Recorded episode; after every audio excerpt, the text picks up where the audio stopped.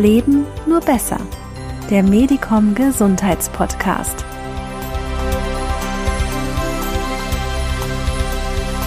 Und dazu sage ich herzlich willkommen im Medicom Gesundheitspodcast. Schön, dass Sie zuhören und sich dazu die Zeit und die Ruhe nehmen, denn das ist dieser Tage alles andere als selbstverständlich. Unser Thema heute von Krise zu Krise, warum wir gerade jetzt Resilienz brauchen. Es geht also viel um Ängste, Kontrollverlust, psychische Gesundheit und all das beschäftigt Dr. Sari Heisch täglich. Als Fachärztin für psychosomatische Medizin ist sie in einem aktuell wahnsinnig gefragten Feld unterwegs und gleichzeitig in einem, in dem ja viele Erkenntnisse aus aus den vergangenen zwei Jahren auch noch irgendwie fehlen. Gesprächsthemen haben wir dennoch genug gefunden und zwar ziemlich große, wie ich finde. Und falls Sie, liebe Zuhörerinnen, lieber Zuhörer, bei sich bemerken, aktuell nicht in Balance zu sein, sich belastet fühlen durch die momentanen Geschehnisse, dann finden Sie unter anderem über die Stiftung Deutsche Depressionshilfe Angebote. Die Links zu den Informationen teilen wir hier auch in den Show Notes. Gute Impulse bei diesem doch sehr schweren Thema wünsche ich dennoch mit dem folgenden 30-minütigen Experteninterview.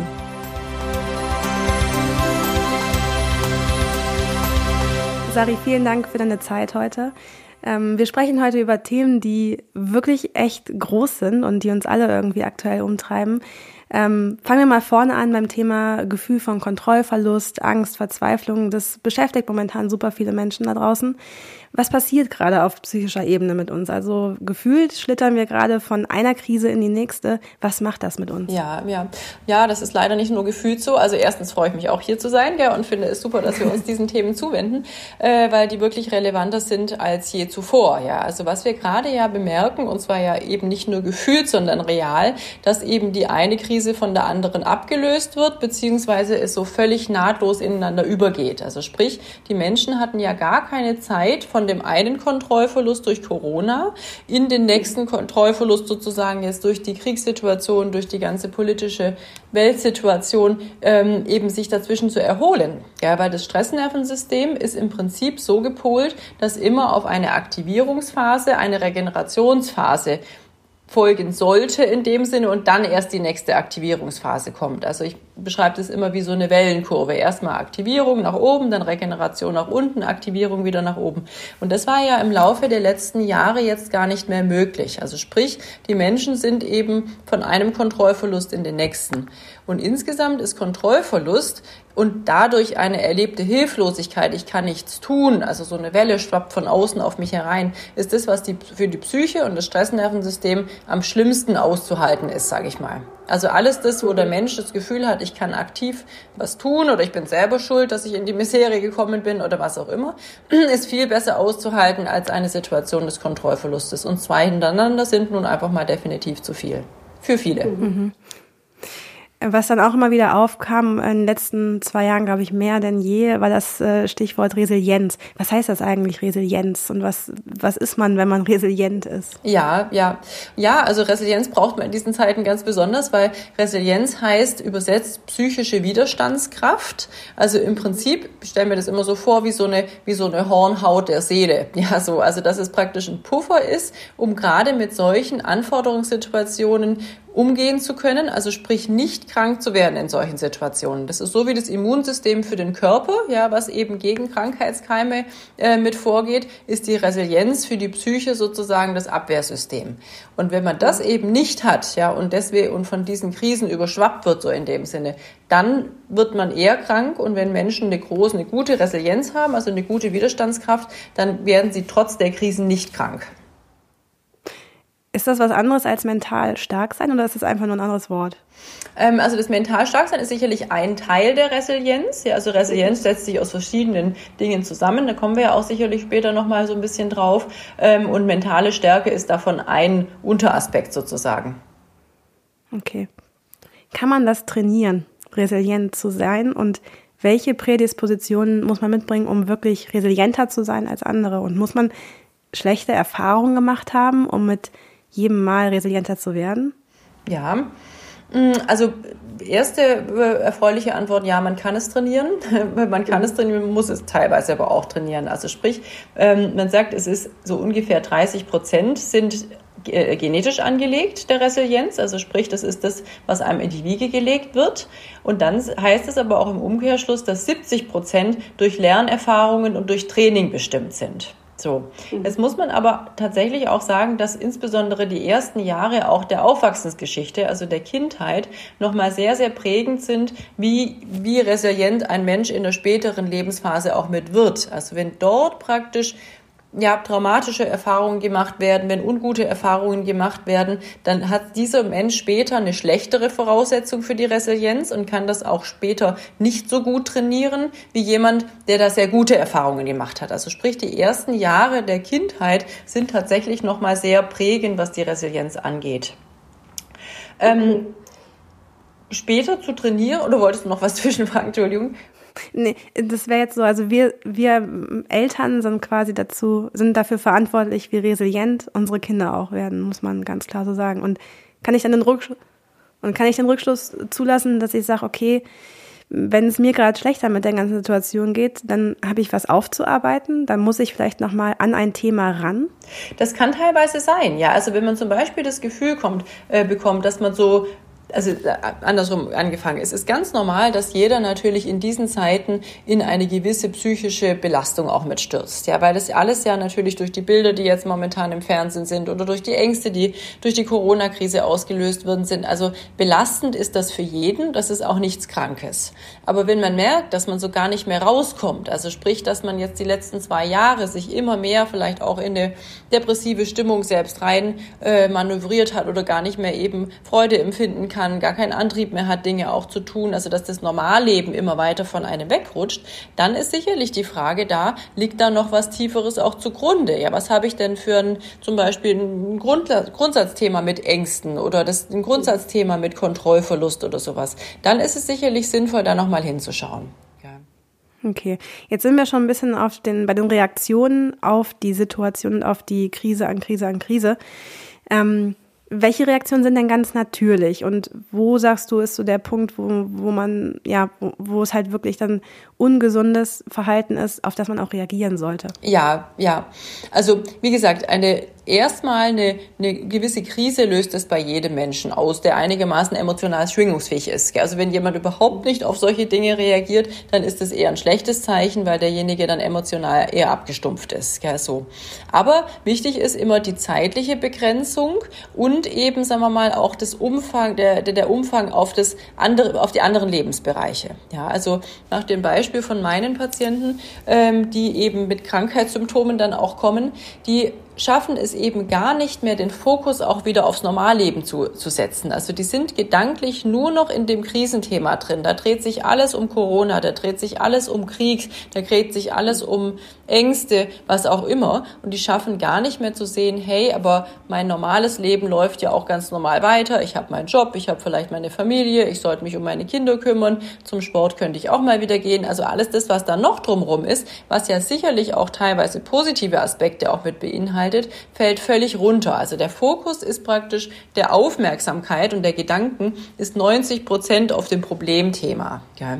Und es ist ein ganz ausschlaggebender Punkt, ob du dich gedanklich 90 Prozent des Tages mit einem Thema beschäftigst, was du eh nicht beeinflussen kannst, also mit einem fremdkontrollierten Thema wie der Krise, oder ob du es eben irgendwann wieder nach ein paar Tagen, nach ein, zwei Wochen, sage ich mal, schaffst zu sagen, ja, die Krise ist da und es ist auch sehr schlimm. Trotzdem gucke ich, dass ich mein Leben mit allen normalen Dingen auch wieder in den Griff bekomme und mich darauf fokussiere. Also dass der Fokus, sagen wir mal, 80 Prozent auf dem Normalleben ist, 20 Prozent auf der Krise, dann ist es sicherlich keine krankhafte Situation.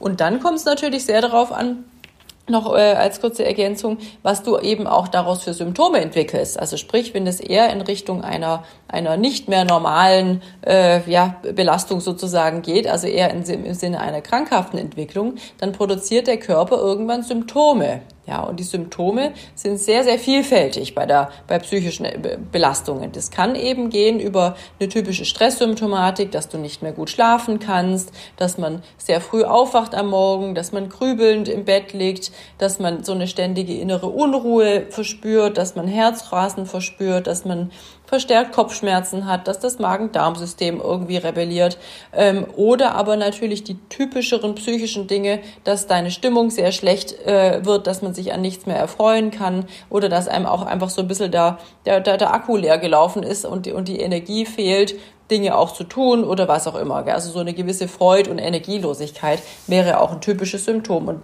da spätestens sollte man sicherlich ähm, ja sich dann auch einfach Unterstützung suchen, wenn das über einen längeren Zeitraum anhält.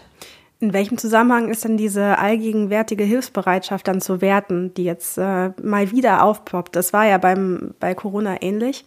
Ähm, viel Anteilnahme mit vielen Berufsgruppen auch. Ähm, und das ebbte dann wieder ab. Ne? Und jetzt ist es ähnlich bei der Hilfsbereitschaft ähm, im Krieg der Ukraine gegen ähm, und Russland. Ähm, das heißt, äh, wie bewertet man das? Ist das auch so ein Aktionismus? Okay, wir müssen irgendwas tun und dann sind wir wieder beruhigt oder ja, ist das das wäre zumindest typisch, dass viele Menschen so reagieren. Ja, am Anfang, sagen wir mal, viel hilft viel, ja, so, und dann irgendwann ist es wieder in Vergessenheit geraten. Ähm, das ist allerdings nicht so günstig, ja, sondern besser wäre es zu sagen, ich mache immer ein bisschen. Ja, so, ich mache jetzt nicht mhm. praktisch wochenlang nur noch Hilfsbereitschaft und dann nicht mehr, ja, so, sondern für die Resilienz ist es gut zu sagen, ich bleibe in einer gewissen Aktivität und tue auch was für den Bereich, den, den ich eigentlich sonst nicht, also den unkontrollierbaren Bereich, ja, ich mache da was jede Woche zwei, dreimal. Ja, so. Und das, das kann eben sein zu sagen, okay, ich kümmere mich jede Woche ähm, zwei Stunden um, um eine Flüchtlingsfamilie und gehe mit denen einkaufen oder was auch immer. Gell? So jetzt ein Mini-Beispiel, also lieber eine Konstanz, aber eben nicht den ganzen Tag und die ganze Woche in diesem Thema zu sein. Ja, ist viel mehr als am Anfang viel und dann eben tatsächlich auch nicht mehr. Ja, und von daher mache ich das wirklich immer so mit dieser 20-80-Regelung zu sagen, gucken Sie Ihre Woche an, was können Sie sich vorstellen, 20 Prozent aktiv in dem Bereich zu machen der Woche und dann eben, wenn jemand das möchte natürlich, und den restlichen Teil der Woche eben auf ihr Normalleben sich zu fokussieren. Ist deutlich besser, was die eigene Resilienz angeht und natürlich auch für, was die Hilfsbedürftigen angeht auch, gell? weil für die bringt es ja auch nicht so viel, wenn am Anfang viel kommt und dann schnell eben überhaupt nichts mehr. Mhm. Wie hat sich denn der Umgang mit äh, diesem Kontrollverlust auf der einen Seite, Existenzängste auch auf der anderen, etwas, was ich persönlich zum ersten Mal in der, im ersten Corona-Lockdown so für mich erlebt habe, alleinerziehende Mutter und plötzlich überall, ja, von wegen Kurzarbeit. Ich hatte gar keine Kurzarbeit und trotzdem war ich nächtelang schlaflos und dachte, um Gottes Willen, mit 67 Prozent äh, Gehalt kommst du hier nicht weit. So.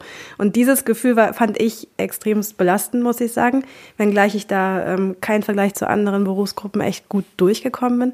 Ähm, und dieses Mal hatte ich beim Beginn des äh, Krieges das Thema schon wieder dieses, okay, und jetzt ist es nicht mehr nur nicht selbstverständlich, dass du einen Job hast und dass du dein Leben finanzieren kannst. Jetzt kommt noch hinzu, es ist nicht mal selbstverständlich, dass du sicher bist.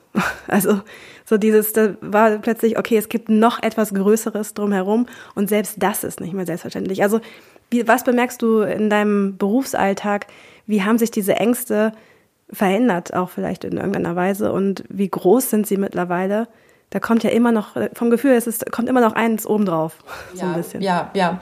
Also was ich insgesamt merke, ist, also es ist eh immer relativ viel Nachfrage nach dem Fachgebiet einfach, aber in den letzten Jahren wirklich nochmal einen extremen Zuwachs auch an, an Anfragen, die man an, nicht ansatzweise alle eben auch abarbeiten kann, ja, so von ganz unterschiedlichen auch Altersgruppen, ja, so. Also ich habe eine mhm. lange Zeit gehabt, eben wirklich auch während Corona, wo insbesondere auch junge Studenten sich gemeldet haben. Warum? Weil die natürlich eine ganz ganz neue Situation hatten, eigentlich neue Stadt und sie mussten anfangen zu studieren, waren dann gleich ins Home nee, Homeschooling oder Home-Vorlesungen äh, sozusagen äh, äh, gebunden und waren total isoliert. Also sprich, die saßen den ganzen Tag zu Hause vor ihrem Laptop in der neuen Stadt, haben sich unsicher gefühlt und kannten niemand. Ja, so. Also das war so eine Welle, wo einfach da eine extreme Belastung auch zu spüren war. Dann hatten wir die Welle, sagen wir mal, der, der Lehrer, die gemerkt haben, dass es durch dieses Homeschooling, die Kinder wurden immer problematischer, die Eltern gegen ihnen auch noch, irgendwie haben auch noch Druck gemacht, ähm, die einfach sehr belastet waren. Also kurzum, ich habe wirklich so verschiedene Berufsgruppen auch in verschiedenen Wellen auch miterlebt in der, in der letzten Zeit, ja, so, die natürlich ganz individuelle Problemstellungen und auch Ängste haben, ja, so. Haben wir denn welche vergessen? Die, aber ich weiß, dieses Thema Studenten war relativ wenig präsent medial und kam dann super verzögert erst irgendwie auf. Gibt es auch, auch ähm, Bevölkerungsgruppen, die total vergessen wurden, die du aber in deiner Praxis schon mitbehandelst, die aber so gar nicht auf dem Schirm sind, ähm, medial, agendamäßig? Absolut, also gerade eben wirklich Studenten oder auch Schüler. Ja, also Schüler, klar, war vielleicht ein bisschen mehr Publik, aber Studenten sind meines Erachtens eine, eine hauptbetroffene äh, Gruppe auch gewesen, gell, die hoch motiviert in irgendwas reingestartet sind. Dann, wie gesagt, das Thema der, Iso der sozialen Isolation. Ja, neue Stadt ist sowieso für viele der erste Schritt raus aus dem Elternhaus einfach auch mit ist eine schwierige Situation und dann eben gleich zu Hause zu sitzen, aber natürlich den Leistungsdruck zu haben, ich sollte ja jetzt irgendwie lernen, ich sollte was aufnehmen, ähm, ohne Vergleich, wie weit sind denn die anderen schon oder ist es normal, dass ich bei manchen Vorlesungen nichts kapiere oder was auch immer. Also sprich, da waren ganz, ganz neue Faktoren einfach durch Leistungsdruck verbunden mit Isolation und ohne eben sichere Bindung. Ja, für den Menschen ist es immer total wichtig, dass er irgendwo eine sichere Bindung zumindest spürt. Ja, zu sagen, wir sind eben auch eine Gruppe und wir kommen da von mir aus als gemeinsame Gruppe durch oder was auch immer, ist ganz arg wichtig, ja, für die, für die Resilienz auch, dass man sich gebunden fühlt in irgendeiner, also in einer Gemeinschaft. Und das hatten die ja gar nicht. Ja, also sprich, Studenten war sicherlich ein Thema und natürlich die Gruppe, die ich jetzt nicht habe in der Praxis, aber wegen dem Altersdurchschnitt, sind sicherlich die älteren Menschen, ja, die Senioren, die natürlich eben auch noch mehr isoliert waren als auch sonst, ja, die aber auch gar keinen Zugang hatten, sich vielleicht mal über Teams oder sonst irgendwas, also über, über Online-Medien oder sonst was auszutauschen, weil sie einfach da gar keinen, gar keinen Zugang logischerweise dazu haben. Und eben, man darf nicht vergessen, dass viele auch nicht unbedingt die Familie um sich herum haben, die sich dann auch mit kümmern. Ja, also die allein lebenden älteren Menschen ist sicherlich eine, eine Bevölkerungsgruppe, die man viel zu wenig auf dem Schirm hatte, für die es auch viel zu wenig Angebote auch gab, weil die überhaupt nicht auch daran geführt werden können, ja, was es gar nicht mitkriegen, was es vielleicht auch gibt für Angebote. Und die natürlich jetzt, und da kriege ich jetzt den Dreh zur aktuellen Welle, die jetzt natürlich doppelt betroffen sind, ja, weil viele von denen das Thema Krieg und das Thema noch mehr Kontrollverlust in dem Sinne ähm, ja auch schon kennen aus früheren Zeiten mhm. und die kommen praktisch von einer Retraumatisierung in die nächste, ja, so, das ist es und da ist sicherlich ein Thema, wo großer Behandlungsbedarf wäre, aber eben tatsächlich viel zu wenige Angebote. So. Okay. Insgesamt hattest du ja auch gefragt von der von der, ähm, von der Angstentwicklung in dem Sinne, was es so Themen auch sind. Ja, so. Und da war es wirklich so, also eigentlich spannend, dass so die wirklichen Krankheitsängste an sich, also ich könnte das kriegen, also Corona jetzt praktisch eben, ich könnte mich damit infizieren, die waren nur ganz am Anfang und ganz kurz. Ja, so. Also dass eben, wenn jemand sowieso Krankheitsängste hat, klar ging das ein bisschen hoch, keine Frage. Aber die Ängste praktisch fürs Drumherum, ja, eben wie kriege ich es hin, zum Beispiel, dass, dass mein Kind ähm, eben auch versorgt wird in der Zeit, wenn die Kita zu ist oder wie kriege ich es hin, wenn ich jetzt weniger Geld verdiene. Mein Arbeitgeber hat schon gesagt, dass er vielleicht nicht durch die Krise kommt. Also diese Ängste, das wirkliche Ängste des Lebens, sage ich mal, die waren die ganze Zeit viel, viel, viel größer. Ja, so. Und die spüre ich auch jetzt viel, viel mehr als wirklich das, klar, momentan infizieren sich auch noch mal viele, aber wirklich vor der Infektion Angst haben die wenigsten Leute in dem Sinne oder zumindest nur kurz, aber das Ganze drumherum, insbesondere die sozialen Faktoren, die sind natürlich ein richtiges Thema. Ja. Und woran liegt das? Weil das Grundbedürfnisse des Menschen sind. Ja, so, also für die, für, es gibt psychische Grundbedürfnisse für den Menschen und da ist zum Beispiel das Thema eben sichere Bindung, was ich vorhin schon sagte, und eben auch das Thema Kontrolle und das Thema Sicherheit im, im, im engsten Sinne sind ganz, ganz, ganz wichtige Faktoren. Ja, und wenn alles das praktisch ange, äh, alles ins Wanken gerät, ja, dass man die soziale, soziale Bindung ins Wanken gerät, weil man einfach niemanden mehr sieht. Die Kontrolle gerät total ins Wanken, weil sie einfach nicht mehr besteht in vielen Lebensbereichen. Und eben das Thema, also Sicherheit, existenzielle Sicherheit und klar zu wissen, wie, wie entwickelt sich mein Job und so, das, das äh, geriet auch ins Wanken. Also sprich, wir haben drei Säulen, die eigentlich existenziell wichtig sind für eine psychische Gesundheit, die alle drei miteinander wackeln. Ja, und das ist halt ein bisschen viel. Also kurzum, das sind Grundbedürfnisse. Wie kann ich denn darauf reagieren, wenn ich merke, dass es in meinem Umfeld Menschen gibt, die damit schlechter klarkommen? Das kommt für mich immer so ein bisschen auch drauf an, wie schwer ist derjenige belastet. Ja, so, also ich, das Wichtigste ist immer, dass man praktisch hinguckt auch, und, und sich auch traut, denjenigen anzusprechen. Also, dass man nicht sagt, oh, Problemthema, ich schieb's lieber mal weg und guck da gar nicht hin und spreche schon niemanden drauf an, weil das ist ja peinlich oder so. Das würde ich auf jeden Fall nicht machen, sondern das ist immer gut und auch entlastend für denjenigen anzusprechen. Also zu sagen, ich mache mir Sorgen, ich habe beobachtet, du was auch immer, du, du, kümmerst dich gar nicht mehr um dich oder du, du meldest dich gar nicht mehr bei mir, ich mache mir Sorgen, geht's dir gut? Ja, so, das würde ich auf jeden Fall immer auch tun, ja. Und dann merkt man schon ein bisschen an der Reaktion, okay, steigt da jemand drauf ein und möchte auch was davon erzählen oder blockt jemand auch total ab, ja. Häufig ist es so, auch da Unterschied zum Beispiel Männer und Frauen, dass Männer da anders damit umgehen. Also die blocken eher ab. Ja, da merkt man das mehr durch so sekundäre Faktoren wie zum Beispiel Reizbarkeit, Aggressivität oder oder mehr körperliche Symptome, dass da eine Belastung auch mit ist. Ja, da bringt es natürlich nicht so viel, immer weiter zu bohren und zu sagen, ich helfe dir jetzt mal, weil der will ja gar nicht, dass man ihm hilft oder der will es schon, mhm. aber kann das kann das gar nicht annehmen. Aber da ist es auch, wenn die der der ja, dieser Weg auch schwierig ist, gell? sich zu trauen, zu sagen, du, es gibt doch auch professionelle Hilfe, guck doch mal oder lass dich doch mal beraten oder was auch immer oder ich habe vielleicht von dem und dem gehört, der sowas anbietet, ist sicherlich immer gut, auch wenn derjenige in dem Moment sagt, nö, brauche ich nicht oder sonst was. Aber sowas stößt trotzdem zu eigenen Denkprozessen an. So. Mhm. Wenn jetzt jemand darauf eingeht und man das Gefühl hat, hey, okay, da kommt man in ein Gespräch, kann man natürlich auch so ein bisschen locker die, die Faktoren der Resilienz mit demjenigen abklappern, gell? Und da sind wir vorhin auch so ein bisschen gesprungen, gell? Was kann man denn da wirklich auch tun, gell? Und sowas kann man natürlich auch mit einer nahestehenden Person mal gemeinsam machen, ja?